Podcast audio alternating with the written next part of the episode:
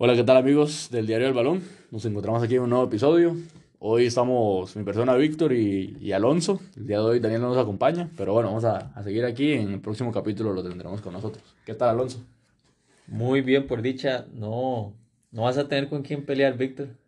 No, no, siempre la discusión es interesante, pero, pero, pero ya, no pasa nada. El lunes vamos a tener un, un buen, buen episodio que ya cierra la, la fase regular. Hoy vamos a aprovechar para hablar un poquito de selección, de lo que fue el, día martes contra Uzbekistán. Entonces, si quieres empezamos por ahí. 2-1 gana la selección. 2-1 gana la selección que al minuto 90 lo, lo perdíamos 1-0. Este, una selección muy poco vistosa. Este, si bien es cierto, probó pues al equipo alternativo, Creo que este, finalmente puso a jugar a todos los que fueron a esta gira por, por Asia. Y un punto interesante, el único que repite en el 11 estelar es Brian Oviedo. Pero bueno, ahorita estábamos comentando eh, detrás de, o previo al, al, episodio, que, que, hay falencias. O sea, si bien lo pone, eh, hoy o ayer salió la noticia de que van a ir a, a ver a Ronald Matarrita a ver si llega al Mundial. O sea, yo creo que contento con Brian Oviedo no están. No, para nada. Y, a eso quería llegar porque creo que en el primer partido uno de los puntos bajos fue Brian Oviedo. Me parece que en este partido repite por dos cosas. Uno, porque no hay quien juegue lateral izquierdo. En toda la convocatoria para esos amistosos no hay ningún otro lateral izquierdo nato. Y también de tal vez queriendo que, que, que Oviedo retome mejor nivel o, o que que tenga más minutos este, de cara a lo, que, a lo que se viene. Y sí, bueno, ahora resulta muy... Empezamos analizando la línea defensiva, después volvemos a... Echamos para atrás y analizamos los porteros. Eh, viendo que parece que, que el, el, A ver, la alineación va a ser con línea de 4, lo que viene trabajando Suárez, salvando lo que fue el repechaje que usó la línea de 5. Yo siento que a pesar de que Francisco Calvo está en un nivel exageradamente alto, pues yo lo utilizaría en la, lateral. ¿Por qué lo utilizaría en la, en la, lateral? Porque no puedes perder un baluarte en la defensa, como lo de Juan Pablo Vargas el día de hoy, ni a Oscar Duarte. Para mí, Kendall Waston no entra como un titular en un partido de alta necesidad defensiva. Comparado con los demás, creo que a Waston le falta. Si necesitamos el recurso a juego aéreo, creo que sí es válido, pero en primera instancia yo no lo veo siendo titular en el Mundial a Waston. Sí, concuerdo con que, con que Watson difícilmente sea titular en el Mundial. Y concuerdo en que está tal vez un eslabón más abajo de, de los otros centrales. En especial porque creo que, que, que, en los centrales es donde estamos mejor en la Sele. Tenemos a jugadores de altísimo nivel. Lo que es Duarte, que tal vez ya no está en una liga tan competitiva, pero igual se lo demostró que se mantiene en forma. Y Francisco Calvo, que es lo, lo de lo más destacable. Además de, de Juan Pablo Vargas que se está, se está colando, creo que está siendo de los jugadores más importantes eh, en Millonarios en Colombia. Y me gustaría, me gustaría verlo titular. Sin embargo, no veo a Francisco Calvo siendo lateral por izquierda. Vamos a ver si. Creo que, que la variable acá va a ser Ronald Matarrita. Porque si Ronald Matarrita llega y llega bien, pues me parece que, que, que, no, que no sería tan necesario utilizar a Francisco Calvo ahí y saldríamos con una línea defensiva muy parecida a la del partido contra Corea, con Duarte y Calvo de, de centrales. Ahora bien, el tema de la portería. Parecía un partido sencillo, pero Aaron Cruz se lleva un gol, igual que Patrick Sequeira el partido anterior. Así que por, por Valle Invicta no podemos definir quién, quién fue mejor. Sí, pero este, bien lo dijo, bien lo dijo el profe Suárez el, el, día de hoy, me parece en una entrevista, que él no va a juzgar a un jugador por, por un error, por un detalle.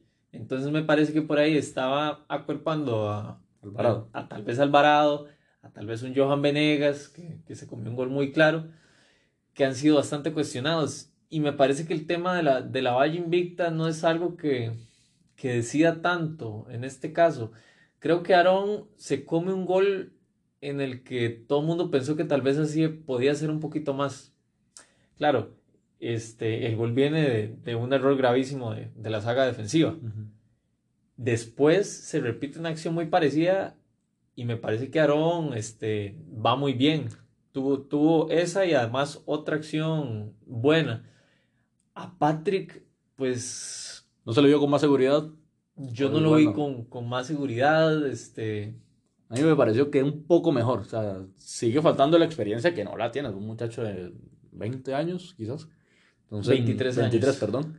Entonces, no sé.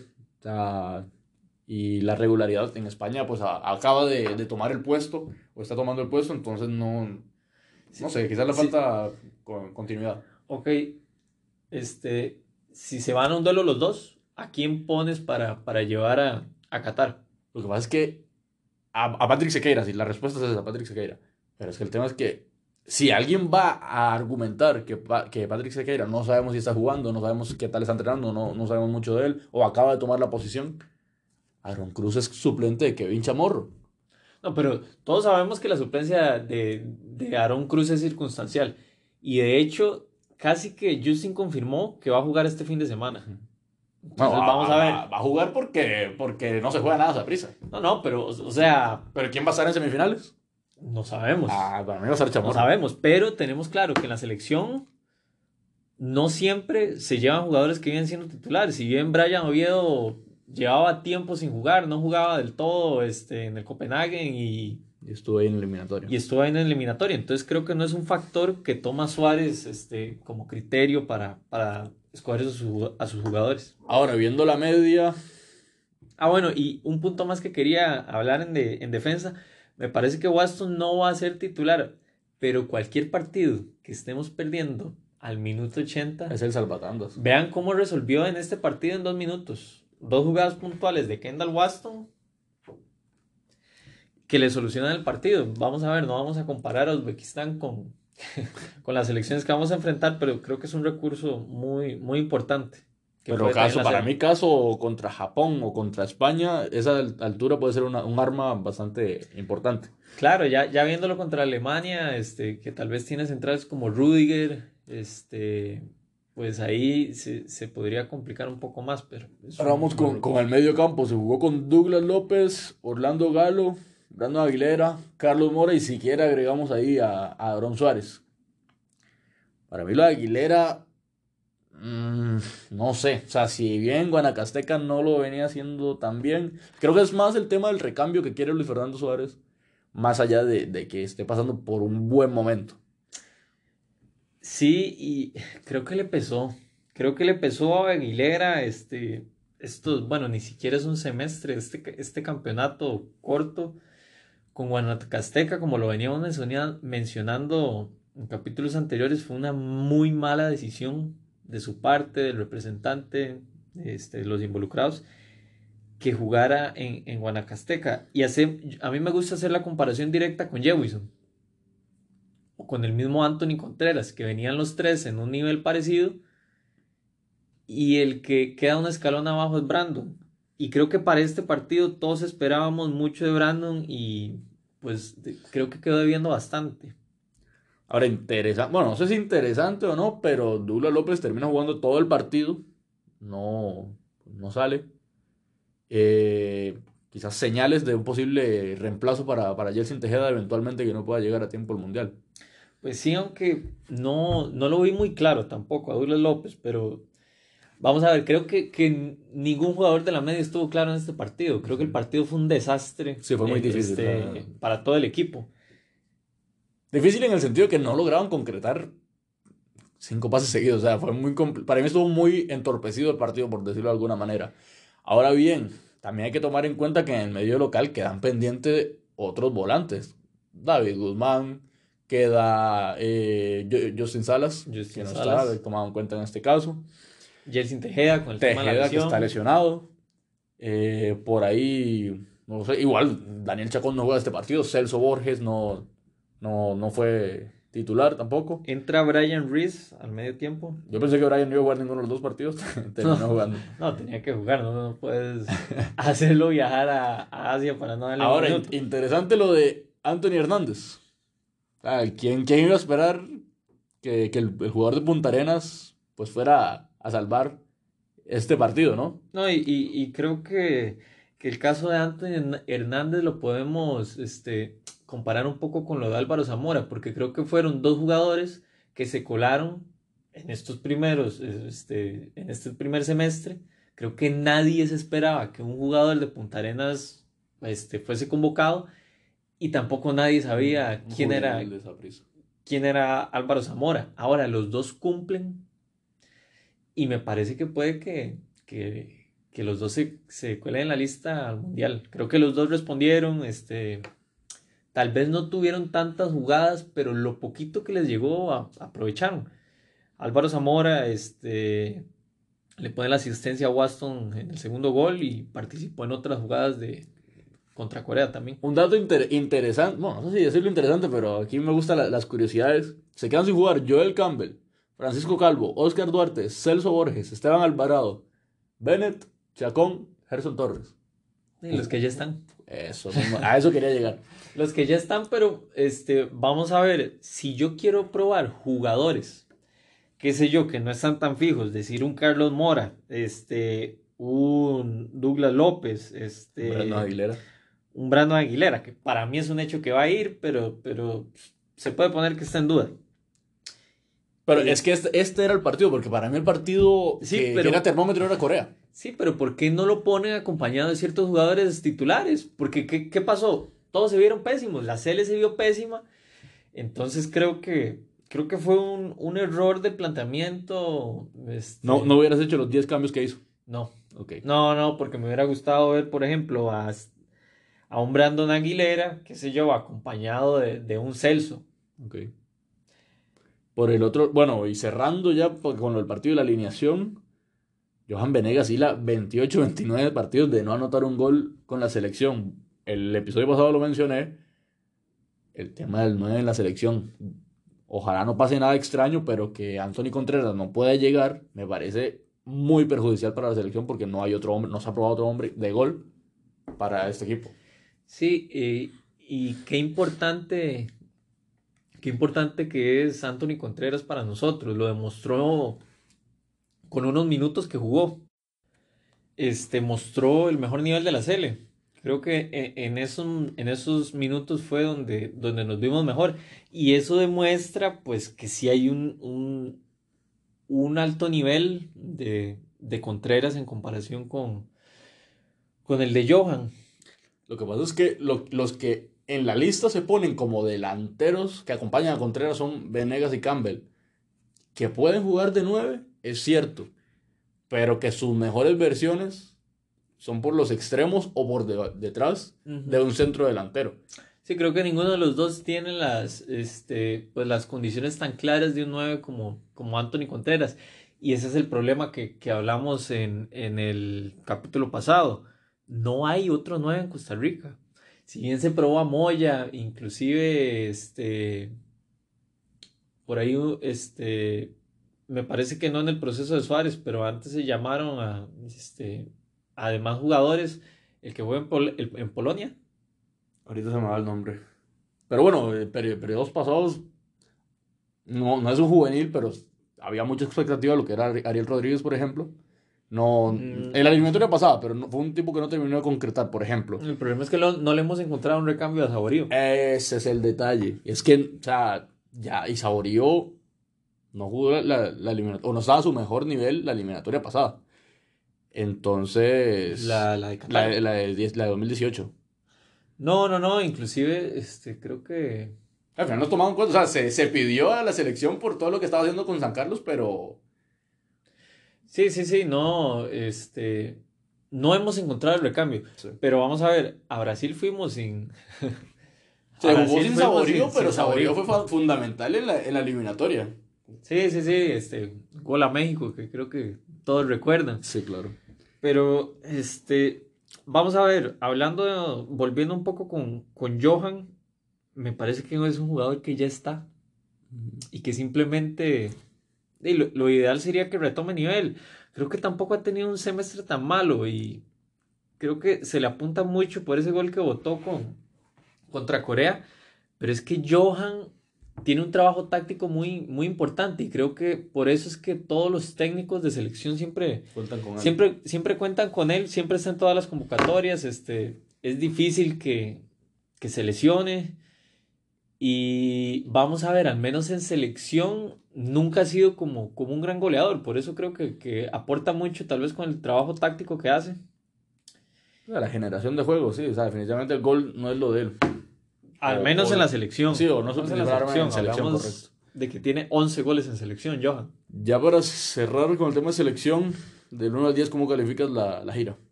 Este. Vamos a ver. No, no me gustó tanto y. Lo que pasa es que se, se le vieron buenos momentos, en especial en el partido contra Corea, pero no me terminó de convencer. Tal vez le pongo una nota de 7. De 7 tirando a 6. Yo creo. Voy a subir un poquito 7.5. No tanto porque considero que jugaron bien. Pero creo que el hecho de potenciar y eh, ver a, a, las jóvenes figuras que quizás estén para el próximo mundial eso es importante. Ya sabemos lo que los, los jugadores con experiencia, no estoy hablando de los más veteranos, caso Celso, caso, caso Brian, nos pueden dar, pero, hombre, hablemos de... Joel, un, un, Joel, Correcto, ese tipo de jugadores, creo que ya, ya sabemos lo que nos pueden dar, ya está comprobado, ya en la eliminatoria se vio. Entonces, 7.5, ese punto 5 es porque me genera ilusión, me genera expectativa para lo que viene. El juego... ¿Para, para, para este mundial o para el próximo? Es que vamos a ver, todavía falta a ver si se concreta algunos amistosos previo al Mundial. A ver, que yo creo que ya. me parece que si acaso va a ser uno, más de, de despedida. que se habla que puede ser contra Nigeria, pero. Pero bueno, vamos a ver, nos quedamos ahí. pasó apenas la selección en nuestra evaluación. Ahora sí, vamos con la jornada número 15 de la Liga Promérica. Vamos a ver, este. Una jornada que, que no definió mucho este, una liga que se, consolida, ¿verdad? Este, ya queda fija la semifinal Saprisa contra la liga para este domingo, perdón, para el, próximo domingo.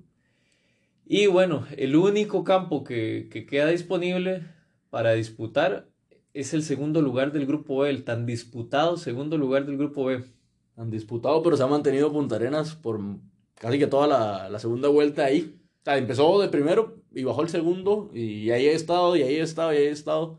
Y los perseguidores nada que responden. Nueve partidos sin ganar. Vamos a empezar con ese partido. Lo pierde Punta Arenas contra Guadalupe. Para mí, contra todo pronóstico, o sea, por lo que ha mostrado el Guadalupe de, de Walter Centeno, que deja jugar mucho a los al, al, al rival y, ha resultado goleado varias veces este torneo. Y Punta Arenas que tiene un, poder ofensivo, digamos, para mí por encima del promedio. O sea, no, no es regular, pero... Sí, pero me parece que le siguen empezando las bajas a Punta Arenas. Este, sí, creo que es el marcador más sorpresivo de la jornada. Creo que todos esperábamos que, que este fuera el partido donde se levantara Punta Arenas, pero no fue así ya empiezan a caer críticas sobre el cuerpo técnico. lo que me parece grave en cierto punto es que esa localidad ya no está siendo tan, tan determinante. Y a pesar de que los aficionados van y, y están ahí, y los han apoyado desde el ascenso y todo lo demás, y, y que hablan del calor, del clima y demás, pero están sacando puntos los equipos ahí. Sí, nos está doliendo. ¿Cuántas semanas este, llevamos diciendo, ah, bueno, pero el partido es en el Lito Pérez? Bueno, pero a Punta le quedan muchos partidos en casa. A Punta le queda una oportunidad más. Y bueno, vamos a ver, creo que sí hay que darle el, mérito a, a, Guadalupe. Creo que Centeno por fin decidió jugar de una forma más directa.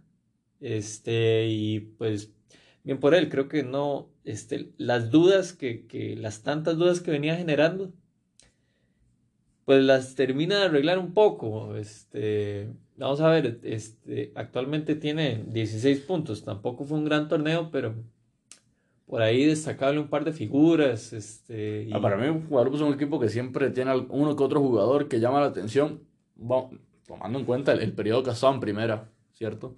Eh, yo creo que Centeno, no solamente en Guadalupe, en general, no soy entrenador, pero, pero todo el mundo le pide lo mismo. O sea, no podemos pretender hacerle el mismo juego o la misma idea de juego a todos los equipos y los 90 minutos del partido. O sea, es muy difícil y a mi gusto casi que al 95% de la gente no le resulta o no lo hacen. Sí, ¿no? Y, está claro que, no puedes este, esperar eso de, del equipo, que juegue lo mismo los 90 minutos. Creo que tal vez cuando él estuvo en Saprissa se, se dio cuenta de eso, por el hecho de estar en un equipo grande, que no puedes hacer ese tipo de cosas, no puedes, este, porque terminas perjudicando al equipo. Ahora, con estos equipos llamados pequeños, creo que él tiene mucho más libertad y por eso este, le, este, no ha tenido tan buenos resultados en... Ahora, ya, ya, el grupo A está sentenciado. Del 1 al 10, ¿cómo calificamos el, el torneo de Guadalupe? Creo que... No pelea de descenso. No queda último de su grupo. Mm, sí, pero es que el problema de Guadalupe es que nunca estuvo peleando. Ok, ¿es cierto? Me parece que, que si habría que poner la nota, yo le pondría un 6, tal vez yo me quedaría con un, 4. O sea, no es posible. Y es que a mí me marca mucho la goleada que se lleva de Herediano. O sea, no. O sea, sí, es el invicto, sí, eh, tiene una, una, un plantel increíble. Pero, hombre, no puede salir a jugarle tan, tan abierto, por decirlo de alguna manera, en el sentido de que no le cortase el juego. Los cinco que tenían no eran cinco naturales. Eh, obviamente, si Herediano te gana el medio campo y te golean. Entonces yo siento que los planteamientos de, de, Centeno me causan, no sé, duda, por decirlo así. Y si bien este torneo, pues no, no hay problemas de descenso, me preocupa la tendencia eh, en un torneo largo, que, no sabemos qué, cómo puede responder. Sí, creo, creo que con el tiempo, este, si, si es que, que Walter se queda en este proyecto de, de Guadalupe, creo que podría mejorar. Creo que con un par de, este, de mejores recursos podría hacer jugar mejor al equipo. Pero... Es, un 33% de rendimiento. es muy sí, es un rendimiento bajo, pero es Guadalupe. Tampoco le puedes pedir que clasifique. Le puedes pedir que, que no pelee descenso. Ahí sí. Ok. Salvando, o sea, tomando en cuenta que el torneo anterior fue, fue regular, tirando a bueno para Guadalupe, ¿no? Que estuvo ahí en media tabla. Ahí sí, este, viene de, más a menos. Ok con el siguiente partido de lo, de lo que fue la jornada. Vamos a retomar con lo que fue el día martes, que abrió la jornada con Grecia perdiendo en el Allen Rigioni contra el Club Sport Herediano. Herediano que gana y mata cualquier pelea, posible pelea, por el liderato. Pues sí, este, creo que, que se esperaba un poquito más de, de Grecia, si bien fue un partido cerrado este, Grecia lo juega bien. Grecia lo juega bien. Y de hecho me parece que Herediano lo gana, mete el gol del gane, en el mejor momento que vivía Grecia. Grecia se le fue encima a Herediano y Herediano tuvo dos contragolpes peligrosos y al tercero clavó el gol. Me llama mucho la atención. para mí el, primer tiempo estuvo sumamente parejo. El segundo tiempo, bueno, bajó un poco la, la lluvia y creo que ayudó un poquito. Pero pero Heredianos y los seleccionados y los juveniles le han respondido esas tres jornadas. Me parece muy bueno, dándole vuelta, lo, lo, bueno, en Pérez Celedón, y acá un partido muy trabado. O sea, para mí, Punta Arena, eh, perdón, Grecia tuvo para, para en algún momento estar arriba en el marcador, que eventualmente Brian Segura, los postes, los defensas, evitaron que esto pasara. Sí, sí, este, creo que fue un, muy buen partido de, Grecia y demuestra por qué ha tenido un, torneo pues destacable. sigue pues, vivo, ¿no? Y sigue vivo, sí, gracias a, gracias a que no puntuó Punta Arenas nuevamente. Y bueno, eso fue el día martes, después vamos con el partido de Cartaginés Alajuelense. Le, le da vuelta a la liga, la liga resultadista la liga que no juega bien, pero la liga que ya aseguró su clasificación tranquilamente. Sí, no está peleando liderato o no peleó el liderato, pero, pero no pasó penurias. y, termina siendo un campeonato bastante pues regular. Creo que regular, no digo bueno porque creo que los estándares que, que, ha puesto en otros campeonatos, pues todos los conocemos, todos sabemos que, que la liga apunta a ser número uno torneo tras torneo. Pero vamos a ver, creo que lo critica mucho. Pero vamos a ver, termina siendo una cantidad de puntos este, en este, hablando de porcentajes parecida a la liga de Rubé que nadie este, la cuestionaba. Creo que por cómo está brillando Herediano y Saprisa es que se le cuestiona tanto a la liga. Pero vamos a ver, saca un partido de nuevo con muy poco. Este, le doy su mérito a la liga, pero qué mal, qué mal Cartago. Empieza el partido pues bien, con un par de acciones. Concreta de penal, Marcel Hernández, este, con gol nuevamente ante la liga. Y de ahí se pierde totalmente. Ahora, te estaba comentando antes de empezar a grabar, ¿qué hubiera sido de Cartaginés con un Marcel Hernández sano este mes y resto que estuvo fuera, o más o menos un mes?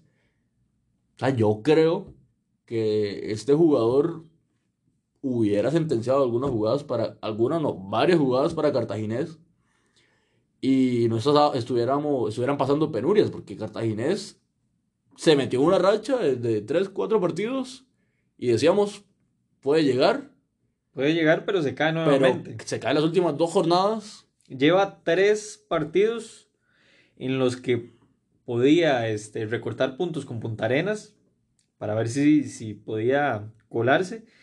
Y, pierde, creo que este, pierde contra Sporting, empata contra Santos, pierde contra la Liga y no sé, creo que, que lo que más quería a Heiner seguro es que el, que el campeonato terminara. Que ya, borrón y cuenta nueva, quiere empezar a trabajar.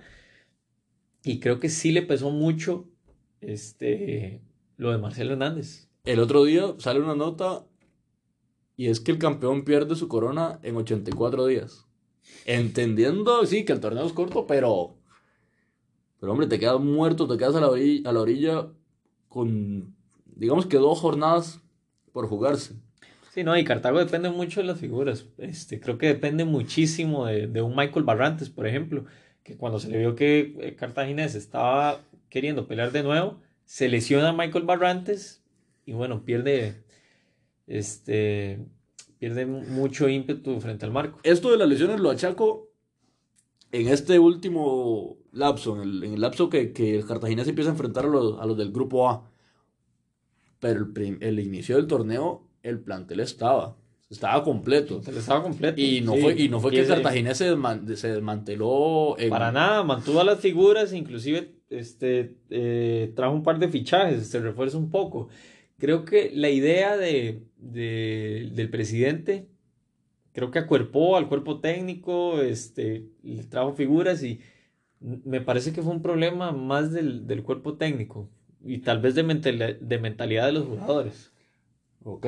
Eh, te mencionaba, para mí lo de Alajuelense, un torneo de, de 8, 8.5 fácil. Y lo de Cartaginés, bueno, muy triste. Vamos a ver si, si logra terminar la, ganando la última jornada para limpiar un poco la cara. Después nos encontramos con el, partido de Saprisa, que le gana a Guanacasteca. Todos aquí dijimos que iba a haber goleada en el Ricardo Saprisa y creo que. Bueno, también creo que influyó el resultado en, en Grecia, que, que, Justin decide pues no, no salir con, con toda la, la, caballería. Sí, totalmente. Creo que fue un, este, un equipo muy alternativo, ni siquiera el segundo equipo de Saprisa, puesto que no tenía cuatro de los jugadores titulares por, por, por ser seleccionados. Pero inclusive debuta un jugador de 16 años, este, caras que no veíamos hace rato, un Ariel Rodríguez de, de titular. Y un partido que, que exacto, que ya no, prácticamente esa prisa no se jugaba nada. Tenía el primer lugar del grupo B asegurado y pues ya sabía que no podía alcanzar a, Herediano en el liderato general. Entonces, pues prácticamente que prisa no se jugaba nada. Y este Guanacasteca impone un bloque. ¿Le, ¿Le, vimos mejoría? Pues no sé, porque para mí sigue sin demostrar mucho. Más que, que plantó un bloque y se le, le complicó un poquito a un Saprissa alternativo. A mí me parece que el cambio de técnico también se da en gran, en gran parte porque venía este partido. Yo pienso que la directiva de Guanacasteca dijo, se aproxima Saprisa en Tibás, no me puedo arriesgar a hacer el ridículo, mejor saco a este técnico y hago el cambio en ese momento. Lo que sí le cuestiona a Guanacasteca es por qué esperaron tanto. ¿Qué pasaba ahí? Creo, que no es tan este, significativo el hecho que se venía esa prisa porque, vamos a ver, perdés con todo mundo, pues es esperable que pierdas contra esa prisa. Creo que simplemente el cambio de técnico es que ya lo de, lo de Juan Vita no era este, sostenible en, en Guanacasteca. E inclusive Guanacasteca llega con chances de no ser el último del torneo. Santos vuelve a... o sea, antes del partido Santos. Antes del partido Santos. Ah, ok, no. Este, Guanacasteca está a cuatro puntos. Sí, pero antes, o sea, antes de que se, se desarrollara el partido Santos tenía chances de, no ser, de no ser último. Ahora, dos temas para continuar. El primero es, con eh, la experiencia de Horacio Esquivel, vemos posibilidades de mejora, tomando en cuenta que pueden venir fichajes para Guanacasteca, fichajes no préstamos quizás interesantes. ¿Crees que la capacidad de Horacio para poder sacar, salvar el equipo del descenso? Sí, sí, totalmente. Y este Guanacasteca pues tiene su, su, recurso, ¿verdad? Este, creo que tiene un buen estadio, tiene afición y, y, es un equipo que tiene todo para quedarse en la, en la primera categoría. Y también se vienen tres, un parón de tres meses. Viene un torneo de copa ahí intermedio que pueden aprovechar los clubes para foguearse. Entonces creo que... Yo creo que Guanacastecas tristemente se va a ir, no le va a alcanzar. ¿Lo condenas? Yo sí, o sea, no por incapacidad de Horacio. Sin embargo, este torneo no era para que te fuera tan mal, pero tan, tan mal como le fue a Guanacasteca, que sabiendo lo que hace Santos, yo no creo que Santos eh, haga menos puntos que en este torneo. O sea, no, no, no lo veo. No veo que se caiga, no veo a Guanacasteca remontando los cuatro puntos que ahorita tiene diferencia. Vamos a ver si logra remontar en la última fecha, que no lo creo. Entonces, y la capacidad de Santos que creo que puede traer mejores fichajes de lo que puede hacer Guanacasteca. Y hablando de fichajes, en cuanto a, a Saprisa, quiero mencionar, menciono a Santos porque el jugador viene de ahí, lo de Paradela, fallando goles a mí me preocupa que, lo vaya a hacer en un partido clave para Zaprisa. Y. No, y ya lo ha hecho. Creo que se come goles contra Punta Arenas, Enelito Pérez, se come goles frente a la liga. Este, y vamos a ver, nadie duda de las buenas capacidades y lo que le da este, para él al equipo. Pero es que es una realidad de que viene nueve partidos comiéndose goles y no goles vamos a ver, este complicados de hacer o, de frente al marco, o sea, frente al marco, son goles muertos. Creo que ya le está pesando lo, este, lo mental.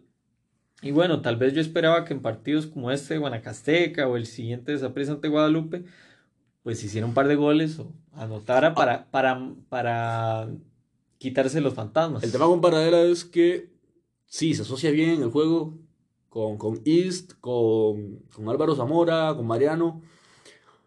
Muy bien, sí. Muy bien, correcto, el juego muy bien, pero sí hay errores en definición. Pero si quisiéramos uno con mejor definición, ¿es o Fabricio Alemán o es Cristian Bolaños eventualmente en su regreso? Sí, pero es que ni Fabricio ni Cristian te ofrece lo que da para él. Para él no para de correr, para él es muy explosivo. Me parece que es el jugador este, de los, eh, de los más explosivos del campeonato, sino por decir el, mejor.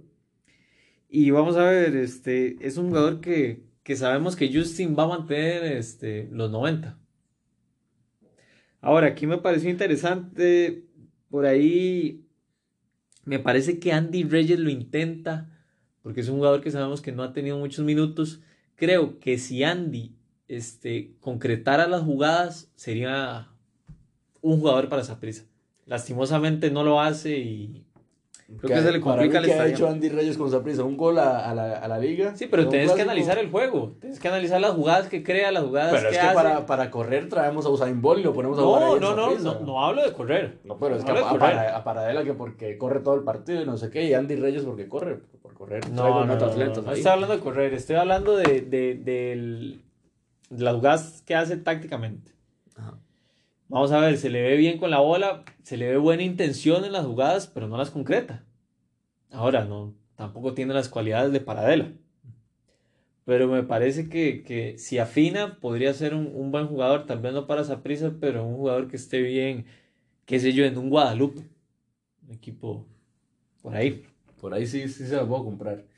Después, el, el perseguidor o el que al que persigue Guanacasteca Santos empata con Pérez. Partido un poquito regular. Poco vistoso. Sí, muy, muy poco vistoso. Eh, Santos sufriendo un poquito, no sé. No creo que pierda la última jornada, la verdad. Santos va contra Punta Arenas la última jornada. Sí, pero es que lo que hemos visto de Punta Arenas recientemente y que lo que ya mencionamos, que en casa no está haciendo su fortín, no sé, no sé. La verdad es que yo creo sí, creo que... creo que se acomodan los dos equipos. Este, este, creo que el, el Pérez Celedón de Marín ya llegaba sin, sin posibilidades de, de alcanzar o de pelear por un cupo. Pérez se cae en el momento que tenía que demostrar que era jugando contra Herediano y la Liga. Sí, lo que veníamos hablando y lo que dijimos que le podía pasar a Grecia y hasta ahora lo demostró porque pierde contra, contra Herediano. Ahora bien, que tiene el cierre más complicado, ahorita lo vamos a mencionar. Creo que Pérez, bueno, ya, ya desde antes del inicio de esta jornada ya no se jugaba gran cosa. Santos era lo obligado, pero falla. Vamos a ver si, si repone, recupera estos puntos que pierde de local contra, contra el Punta Arenas. Y luego cierra la jornada con un partido de, de equipos que no han aprovechado las oportunidades. Lo que fue Sporting en el caso de alcanzar a la liga en su momento y San Carlos que duró fácil seis fechas tratando de alcanzar a Punta Arenas y no pudo. principales perseguidores. Sí, en su momento. por el segundo lugar. Y que ninguno de los dos lo logró, lo, ha logrado en todo el campeonato. Hay que hacer la matemática, pero ¿cuántos puntos han perdido Sporting y San Carlos luego de irlo ganando? También importante. O de irlo, si quieren, irlos empatando. Porque también les han perdido puntos en, en el último minuto. Eh, vamos a ver, si vamos a hablar de San Carlos, hay que hablar de Douglas Sequeira, que deja de ser técnico, renuncia al cargo de técnico en San Carlos. Renuncia y es titular McDonald's inmediatamente. pues sí, y, Douglas da este, una entrevista diciendo que, no tenía ningún problema en el camerino, pero creo que nadie lo compró. Creo que era claro que, que estaba teniendo problemas en el camerino, que no lo supo manejar. Hay jugadores que para mí son problemáticos en el camerino, hablando puntualmente de, de Mac, que tuvo problemas este, en la liga, tuvo problemas en Herediano y vuelve lo mismo con, con San Carlos. Pero volviendo al juego, Sporting le logra dar vuelta. creo que las condiciones de Sporting la, tenía. Por ahí el otro día escuchaba eh, que Sporting tiene buen plantel, que también Pupi lo ha mencionado mucho. Sin embargo, ¿cuál es el momento de este plantel? O sea, yo creo que ya el Me parece que, que, Sporting tiene una mentalidad muy pequeña. Pero es que el tema es que estos jugadores son de equipos, de que en su momento subieron equipo grande. Sí, pero quiero mencionar algo, importante. Sporting no se estaba jugando nada. Y celebra los goles como, como si estuvieran haciendo la gran hazaña no se veía nadie molesto, no se veía nadie, estaban felices por sacar el resultado. Vamos a ver, un equipo como Saprissa, la Liga, Herediano, inclusive Cartagena llega a la penúltima jornada sin chances de nada y gana, vos no lo ves celebrando con triunfalismos. Vamos a ver, creo que a pesar de que este, estén jugadores que estuvieron en equipos grandes, creo que es claro que no está en su mejor nivel. y el mismo Yacone lo afirma. Le preguntan que si tiene tantos jugadores de experiencia y él confirma que ya, ya pasó su, cuarto de hora, es así. Entonces cerramos así con los partidos de la jornada número 15. Ahora, el día sábado se juegan La Vida, Punta Arenas, Grecia, San Carlos. En primer lugar, San Carlos, que la tiene un poco más complicada porque necesita ganar y depende de otros resultados, va contra el superlíder Herediano. Ahora vamos a ver si Herediano eventualmente juega con los juveniles, eh, que los juveniles lo han hecho bien, pero creo que le da posibilidades de al menos no perder el partido a San Carlos. Creo que... Que no le sirve, pero... Sí, este... Bueno, los tres partidos se juegan a la misma hora. Clubes por Herediano San Carlos, este, Liga Deportiva Alajuelense contra Grecia y Punta Arenas contra Santos de Guapiles. Eh, ya que son los, lo, lo, único que queda por definir, el segundo lugar del grupo B. Y hablando puntualmente de Herediano, creo que Herediano aprendió de una vez que quiso elegir rival y no se la va, no se la va a jugar. Vamos a ver, este... Ah, pero es en este caso que no se está jugando el, el, el puesto Saprissa o la Liga. O sea, ahorita no son rivales menos tradicionales. Sí, pero para, para mí es claro que el que más le puede complicar a Herediano es Punta Arenas. Lo demostró empatándoles en el Collella, con dos hombres menos. Entonces vamos a ver, me parece que, que Herediano sí va a salir con un plantel un poco alternativo. Pero vamos a ver, ver con todo y me parece que fácilmente le, le va a sacar el resultado a San Carlos. No veo a San Carlos sacándole tres puntos a Herediano. En Yo- ningún escenario. Yo pongo un empate. Yo pongo un empate 1 a 1.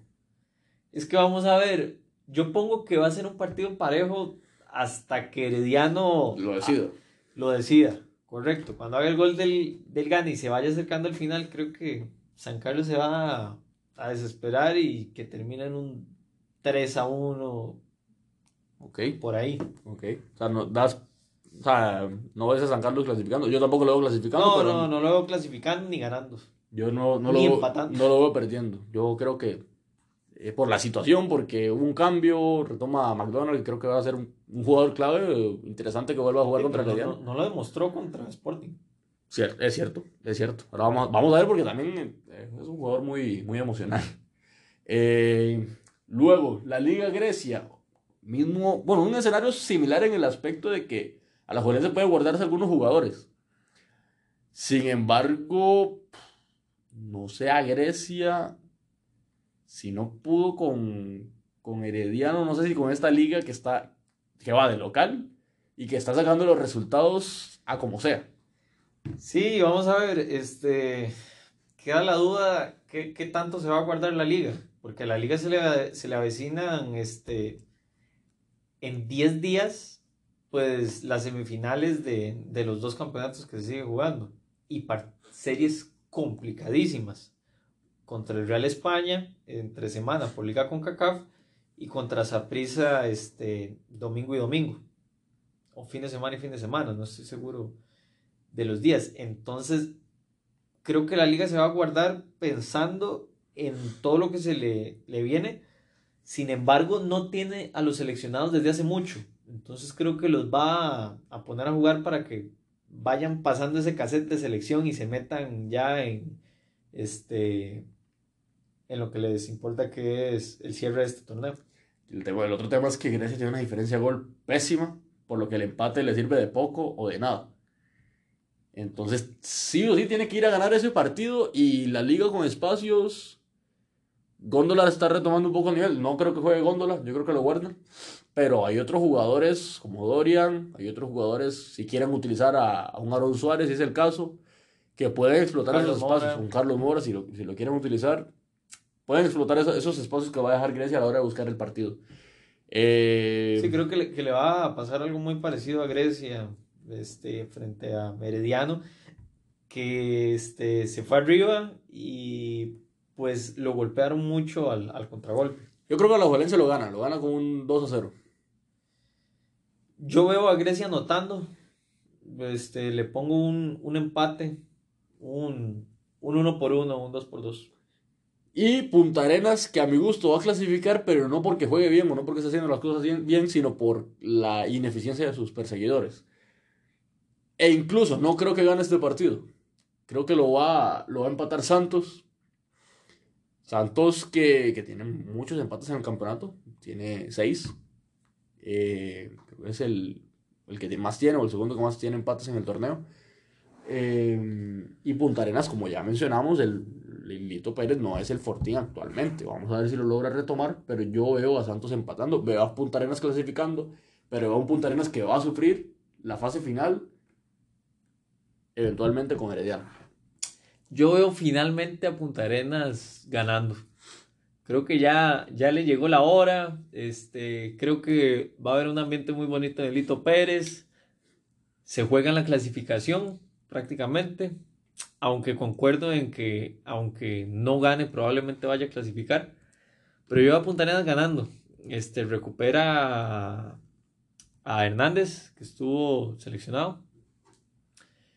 Y vamos a ver, creo que, con este gane tal vez hagan un poco de, de fuerza, de confianza para afrontar la, las semifinales, que, creo que espero que, que Punta Arenas clasifique porque de los demás que están en la lucha, creo que es el único que podría poner interesante la serie. sabemos, sabemos de lo que es capaz. Este, a mí, por, por gusto, también me parecería vistoso un San Carlos, pero no, no tiene muy no, difícil. No, no, San Carlos con este campeonato no ha demostrado mucho. Creo que no sería muy vistosa, me, me gustaría. A mí me gustaría, yo preferiría San Carlos. No se va a dar, pero preferiría San Carlos en mi caso. Resultado, yo veo un 0-0 de Punta Arenas y Santos. 2 por 0. 2 por 0. 2 por 0 gana el Puerto. Vamos a ver. Y ya cerrando partidos que en este caso no, no juegan nada. Está Guanacasteca por intentar no quedar muy lejos de, de Santos en este torneo. Contra Cartaginés, que, que creo que lo mínimo es que, que termine ganando la última fecha, ¿no? Y contra el colero.